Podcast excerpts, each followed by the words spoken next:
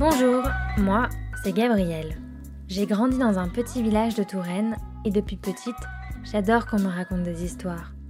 Des histoires de la campagne, des villages, des champs et de ceux qui en sont les garants grâce à leur savoir-faire. C'est de cela dont nous allons parler dans ce podcast, le savoir-faire. Et la meilleure façon de l'appréhender, c'est encore d'aller à la rencontre de ceux qui en sont les garants et qui savent le réinventer au quotidien.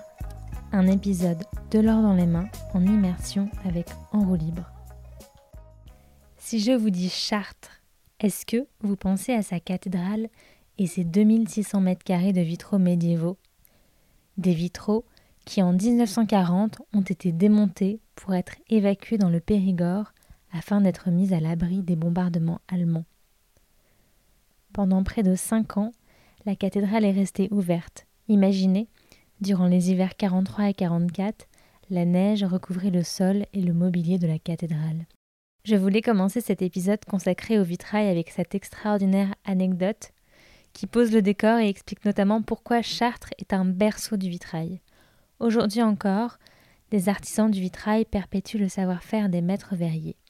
Et c'est notamment le cas de l'atelier Picole.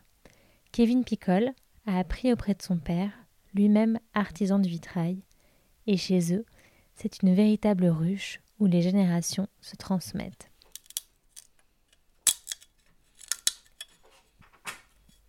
Bonjour Kevin. Bonjour. Merci de nous accueillir dans votre magnifique atelier plein de, plein de couleurs et de verres. Alors, racontez-moi, comment est-ce que vous êtes devenu vitrailliste? Bah, Donc, mon père, euh, mon père est déjà maître verrier. Donc, en fait, lui, il a commencé il y a 46 ans l'activité.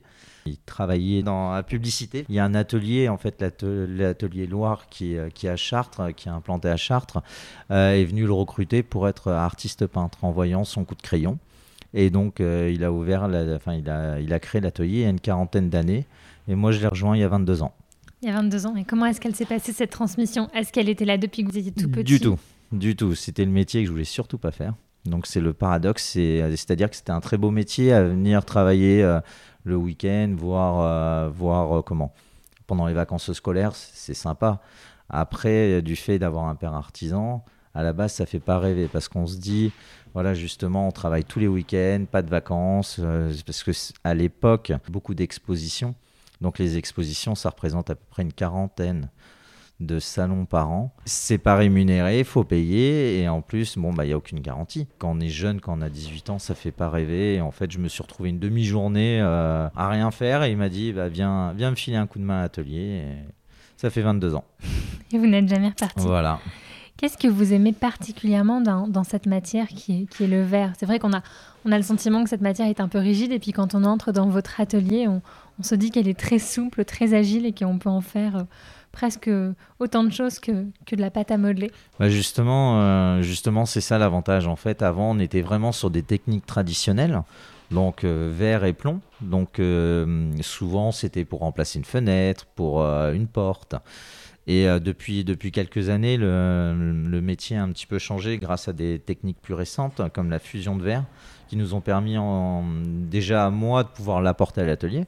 Donc ce qui n'est pas négligeable de pouvoir apporter euh, quelque chose parce que c'est vrai que sinon on a toujours l'étiquette aussi du du comment du bah de mon père hein, la technique traditionnelle. Le fait d'avoir apporté cette nouvelle technique m'a quand même permis donc de, de toucher d'autres personnes que ce soit au niveau de l'art de la table au niveau des tables basses, des lavabos, du carrelage. on fait vraiment un tas de choses euh, différentes. Finalement, c'est ça l'innovation dans, dans les métiers d'art, c'est d'apporter de nouvelles techniques. Tout à fait, et ça je l'ai appris donc du côté dans l'est de la France. Et dans quel état il arrive le verre chez vous? Bah, Nous, le verre, en fait, il arrive déjà teinté en pleine masse, parce qu'on travaille avec du verre soufflé, donc c'est du verre de fabrication artisanale, qui est soufflé du côté de Saint-Étienne à Saint-Just-Saint-Rambert. Ça fait de quoi le verre? De sable? De sable, de silice, et après, bah, ils font un petit peu de toute leur cuisine, parce qu'il faut savoir que rien que cette verrerie nous propose à peu près 800 couleurs, et les 800 sont fabriquées différemment, donc ont une composition chimique différente. À la base, c'est la même chose, mais c'est ensuite, ils changent, il y a une variante suivant les couleurs qu'ils veulent, veulent, veulent créer. Vous faites à la fois de la restauration et de la création. J'aimerais qu'on parle d'abord de, la restauration. Euh, comment est-ce que ça se passe, la restauration d'un vitrail d'une église, par exemple? Alors, tout, enfin, tout simplement. On y va déjà dans un premier temps quand même pour opérer, pour, euh, pour analyser. Parce que quand, souvent, quand on voit une baie, hein, euh, on se dit il y a un vitrail, mais il faut savoir qu'il y a plusieurs vitraux qui sont empilés les uns sur les autres, hein, ce qui va former une baie. Donc soit on fait des restaurations partielles, donc euh, on va en démonter un ou deux sur, euh, sur la baie qui sont abîmés, soit on, restaure la totalité. Et donc on va chercher, on démonte les vitraux, on les ramène en atelier, on dessertit donc le réseau de plomb qui a pu être usé. Parce que peut-être pour rappeler, aujourd'hui un vitrail c'est fait de morceaux de verre peints unis par du plomb. C'est ça. Donc euh, c'est serti de plomb et une mise en plomb c'est une centaine d'années. Donc c'est-à-dire que tous les 100 ans, techniquement, il faut restaurer. Donc, euh, on va chercher les vitraux, on les ramène en atelier et ensuite on, on dessertit, on remet du plomb neuf, on soude et on retourne donc euh, installer les vitraux. Et on repeint aussi peut-être? Alors la peinture c'est moins courant, sauf quand les pièces sont cassées. Mais généralement on essaye de, de, garder un maximum les pièces authentiques. Donc même si des fois il y a des pièces cassées, eh ben, on doit quand même garder euh, cette, euh, bah, ce, ce, modèle en, en réparant, mais sans changer. Ça arrive souvent. Et vous disiez tout à l'heure que vous avez des verres qui arrivaient de couleurs différentes. Oui. Ça veut dire que quand on regarde un vitrail, il est composé de verres différents ou c'est la peinture qui fait cet effet-là? Non, il, peut être, il est composé de différentes, euh, différents verres, donc différentes compositions chimiques en fait. Donc finalement, la peinture, c'est pas quelque chose de, très important chez vous? Ça dépend si, hein, ça peut. Hein, euh, c'est vrai que tous les vitraux ne sont pas peints, mais s'il y a de la peinture, c'est vrai que c'est un plus quand même d'avoir un artiste peintre. Et généralement, c'est mon père qui s'occupe euh, de la peinture en particulier. Aujourd'hui, vous, vous travaillez avec votre papa. Comment se passe ce binôme? Bah, ça se passe bien, hein. c'est un métier, c'est vrai que c'est un métier où il faut être passionné. Lui, ça fait 12 ans qu'il est à la retraite et ça fait 12 ans qu'il vient tous les jours euh, à l'atelier, donc euh, ça se passe bien. Après, c'est comme dans tout, il hein. faut savoir un petit peu déléguer. Bon, c'est ce qu'il c'est ce qu'il a fait, et maintenant, aujourd'hui, il fait vraiment ce qui lui plaît. Donc la peinture, essentiellement la peinture, des créations. C'est du fait qu'on n'ait pas fait les mêmes formations. Lui, les beaux-arts, le fait d'être euh, d'être dans la publicité et d'être recruté par un atelier de verrier, que moi, c'est euh, apprendre le métier de vitrailliste et ensuite apprendre le métier de décorateur. Donc on n'a pas du tout les mêmes. Euh, moi, j'ai une partie beaucoup plus technique, théorie, et lui, ça a été vraiment depuis, ouais, depuis toujours. il peint, donc. Bonjour Denis. Oui, bonjour. Alors, ça fait combien de temps que vous êtes là, vous? 46 ans. Est-ce qu'en 46 ans, le métier a changé? Euh, Oui. Il a alors les, les fondamentaux, c'est-à-dire donc euh, en ce qui concerne la technique traditionnelle, non. Par contre, il y a énormément de techniques, euh, de nouvelles techniques comme le verre fusionné, le thermoformage, la gravure. De l'or dans les mains est une association consacrée à la, transmission.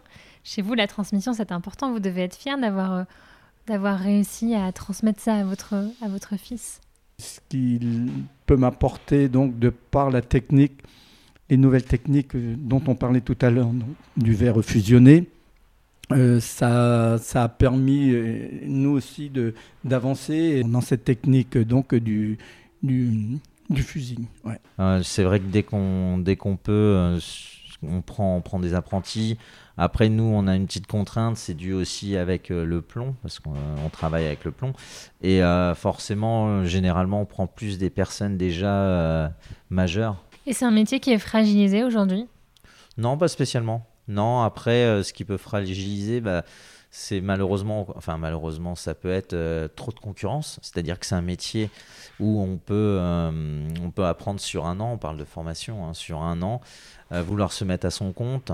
Et là, par contre, il y a des risques. C'est-à-dire que si le travail, alors je dis pas qu'il sera mal fait, c'est pas ça, mais il faut quand même des années d'expérience, surtout dans la restauration, parce que c'est bien de démonter des panneaux, mais après, d'une, il faut savoir bien les remonter et surtout que ça soit bien étanche. Et malheureusement, c'est pas toujours le cas. Donc, on retrouve certains problèmes euh, dans, dans, comment, dans, dans, les restaurations. Est-ce qu'il y a un vitrail euh, quelque part en France ou, dans le monde qui vous a particulièrement marqué? Je vais être un peu chauvin, euh, Notre-Dame de la Belleverrière, qui est quand même pour nous, par rapport à aussi au, au, fameux bleu de Chartres, qui est pour nous un, un symbole. Euh, ça représente énormément la, cathédrale de Chartres. Qu'est-ce qu'on appelle le bleu de Chartres? C'est un, un, bleu qu'on que, qu'on n'arrive pas à reproduire en fait. C'est un bleu qui s'est détourné au fil des années, surtout après le dernier incendie. Euh, du fait de la conservation. Le bleu à la base était un bleu un peu plus turquoise. Il y a eu de la fumée dans la, dans, sur les vitraux. Les vitraux ont été donc déposés, mis dans la crypte, et entre la fumée, la paille et l'humidité, le bleu qui était un bleu un peu plus turquoise est devenu un bleu plus foncé. Et c'est pour ça qu'ils n'arrivent pas à reproduire. Ils savent les composants, mais euh, ils n'arrivent pas à reproduire exactement cette couleur du hassin. Et je vois qu'il y a un grand four chez vous, au fond de, au fond de votre atelier. J'imagine qu'aujourd'hui, la technologie, elle, permet de dépasser certaines frontières de la matière. Tout à fait. C'est pour ça que justement, euh, euh, moi, j'ai pu apporter une petite touche autre. C'est euh, donc avec cette technique de fusion de verre qui ne pouvait pas exister avant. Parce que donc les fours avant étaient équipés pour monter en température, mais pas pour descendre. Et depuis une trentaine d'années, justement, les fours ont des programmateurs pour descendre en température, ce qui nous permet quand même d'avoir des pièces beaucoup plus modernes qu'on ne pouvait pas faire avant. Bonjour Mathilde. Bonjour. Quel âge vous avez? J'ai 24 ans. Et ça fait combien de temps que vous apprenez l'art du vitrail ici? Euh, Ici à l'atelier Picole, ça fait à, peu près un mois, un mois et demi. Qu'est-ce qui vous a donné envie d'aller vers cet artisanat? Euh, En fait, c'est le fait de... J'ai beaucoup été dans, dans l'art avant. J'ai fait prépare plastique, beaux-arts. Et en fait, dans, dans, tout ça, toutes les pièces que je faisais, euh, elle finissait au placard au final, après être vue par mes professeurs ou enfin être vue en général. C'était carton, placard, euh, puis ça bougeait plus. Donc je me suis dit j'avais envie de hum, continuer à produire des pièces, des œuvres, enfin quelque chose d'artistique, mais qui ait une utilité. Et du coup c'est pour ça que je me suis tournée vers l'artisanat et pas seulement l'art. Parce que l'art c'est fait beaucoup pour être regardé en fait. Et l'artisanat, il y a eu une utilité quelque part, plus que dans l'art. Et du coup, j'ai essayé plusieurs euh, chemins. Euh, le tournage sur bois, la poterie, et au bout d'un moment, j'ai fait un stage en vitrail. Et c'était le coup de cœur, tout simplement. Voilà, c'est ici que notre immersion au pays du vert, de la couleur et de la lumière s'achève. J'espère que nous avons réussi, avec nos mots, à vous restituer toute la beauté de cet artisanat. Et vous pouvez nous retrouver en images sur Instagram, Facebook et LinkedIn. À bientôt